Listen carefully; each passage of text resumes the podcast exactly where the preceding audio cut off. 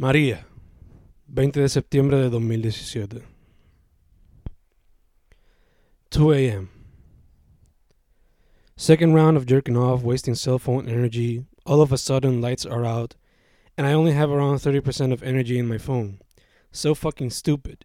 Could have used my imagination and saved it. 6:36 a.m. Fen, levántate. Tu papá dijo que hay que dejar las puertas abiertas. Maria is already attacking, and Dad is taking all forms of precaution. 7:30 a.m. A few trees have fallen and I try to sleep, but mom constantly walks inside my room and opens the window curtain to see what's happening. There's a little hole developing in between the backyard trees. Rick comes inside. Rick, ven mira, mom says. Ya veo, he replies, with his shirt covering his face because he knows I got a bit of a cold and he doesn't want to get sick. I get up and watch the chaos outside along with them. All of a sudden, the hole gets bigger and bigger, and we make the connection. The hole is actually the roots of one of the trees hanging onto the ground. And suddenly, mom screams as the tree finally comes down. Her little bosque urbano, as she calls it, is being torn down by a monster called Maria. 8 a.m. Fernando, mira esto, mom tells dad. Rick walks down the hallway and I awake from my little nap and walk along with him. Se cayó la palma del Ibet, dad says, as he, mom, and Rick look out the window. I eventually see it. This whole thing is surreal.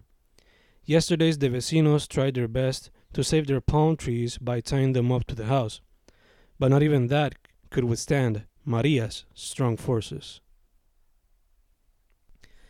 10:01 a.m. Dad told me the worst would come from 10 to 12 to our area. So far, it seems he was right. The wind seems to have leveled up.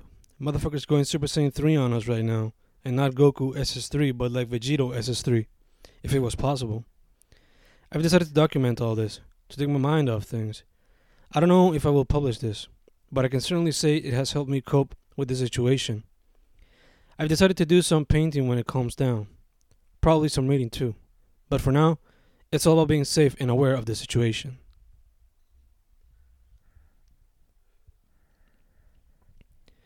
Ten ten a.m. The worst is definitely happening right now. The wind rumbles like a kaiju, and the rain doesn't stop. The metal ceiling al lado de mi cuarto y la caseta del patio sound as if they were going to get blown off, but nothing happens. We're not out of the woods yet.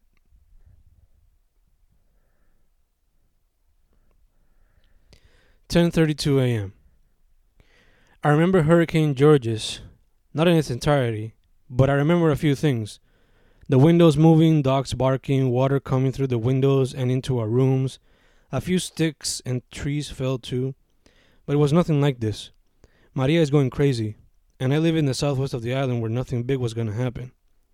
I can't imagine what my brothers and sisters from the east and metro have and are still going through. 10:38 a.m. I tried to look outside, but it is hard. The rain has blurred the vision. However, I can still see the trees moving from side to side and others on the ground after being rock bottomed by Maria. It is amazing and scary to see Mother Nature's strength when it gets powered up. In the summer, I saw a few documentaries about earthquakes in Alaska. Yesterday, I saw videos about the earthquake in Mexico.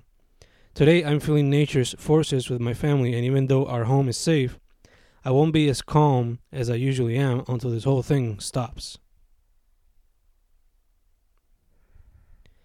10:43 a.m. In order to scare birds off our premises, mom made some fake owls out of these big soda bottles, and they currently hang on the terraza alongside my room. Oddly enough, Maria's powers hasn't taken them down. Either those owls are strong as fuck, or Maria is straight up scared of them. 10:46 a.m. I have never witnessed a tornado in my life, but right now I heard some noises that I think are reminiscent of a tornado's winds. When I looked outside, I found out it was only trees moving. 10:55 a.m. Wind is strong, water comes in through the main door. Rick's window, mom and dad's second room's windows. No big inside damage. Once this is all over, there's gonna be a lot of work to be done. I wonder how Michelle and her family are holding up. I can't imagine the damage her house and the road to it has suffered. I just hope it isn't too destructive. I just hope my family and friends are doing well too. 11:06 a.m. Got a massive headache. Only 4 hours of sleep. Can't wait for this to be over.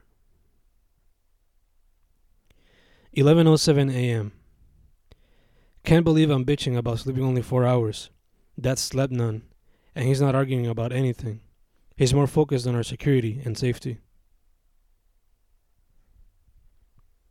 12:37 p.m. We thought the strong winds would stop at around 12 p.m., but Maria continues to attack with very ferocity. The trees on the side of our house looked as if they had been brushed by the world's biggest comb. One of our neighbor's tree was ripped in half. The other half landed on the neighbor's house. Right now, I predict these strong winds will stop at around 2 or 3 in the afternoon, but who knows? They might end at 6. 1:36 p.m. Natural disasters are never a good thing, but they do bring us together, or at least it brings some of us together. During the semester, I hardly get time to connect with my family, but today, in an odd manner, Mom and I have found a way to bond by watching Maria's destruction. 1:43 p.m. Close to 8 hours of this shit, and all we can do is wait and connect with each other. Mom, Dad, and I talk about the work that needs to be done, we speculate on the disaster around other towns, and we compare Maria to Georges. Meanwhile, Rick does what he always does draw. He escapes the storm by doing so, and I escape the storm by doing this writing and documenting. I do a bit of drawing as well, but not as much as Rick. He is focused. He draws and colors his drawings with Crayola, letting his mind go wild. I've always wondered what goes on in my little bro's head. I guess I'll only know when I see those pictures he creates or when he straight up tells me. But for now, I just let him be and focus on writing and documenting and keeping everybody safe. 1:58 p.m. People can be stupid as fuck y lo todo por pauta. They get out of their homes and stand on their balconies to film a Category 5 hurricane. Then they get angry if they get hurt by the debris. Freaking dumbasses. 3:09 p.m. It seems like Maria is coming down, at least over here. Can't wait for this to be over. At least I've been able to connect with mom and dad more. No more major destruction so far, except for a cable that was dragged down from the ceiling. Other than that, all seems fine. Just a lot of work to be done after the storm. 6:09 p.m. Just woke up after an hour long rest. A mí se me cayeron cuatro árboles, is the sentence that wakes me up. It is mom telling la vecina about the damage our backyard suffered. A mí se me cayeron cuatro árboles, she yells again. And I stand up, drink my last pill of the day, and write this poem before I take a shower. 6:22 p.m. I ask Dad if the strong winds have stopped Por ahora, he says, pero hay que esperar que no vengan más.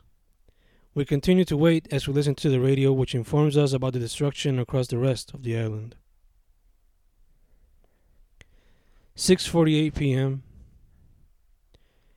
As I eat some export sodas and tulip, I think about my friends in the East and Metro and how some of them might have lost their homes. I think a lot about Bobby and Reyes, especially, because they're from the East and apparently the side of the island got fucked in a big way.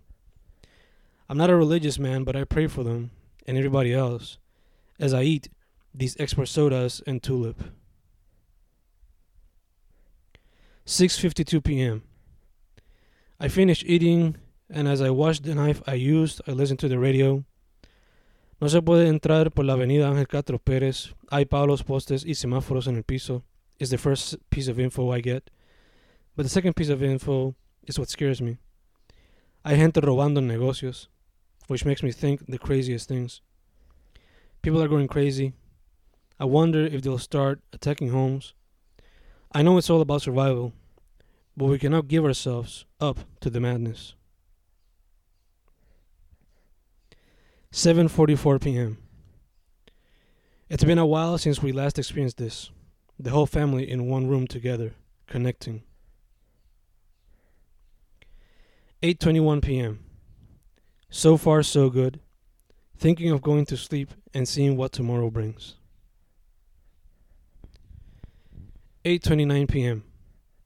The dogs are terrified, están en la marquesina tratando de hacer hoyos, most likely so they can go number 2 but one also thinks that they're looking for a place to hide. 8:51 p.m. Mom and Dad are proud. They might have lost some trees, plants, and flowers, but they're happy with what was safe. Now they begin to plan for what's next. Cleaning. We need to make a list and start acting on it.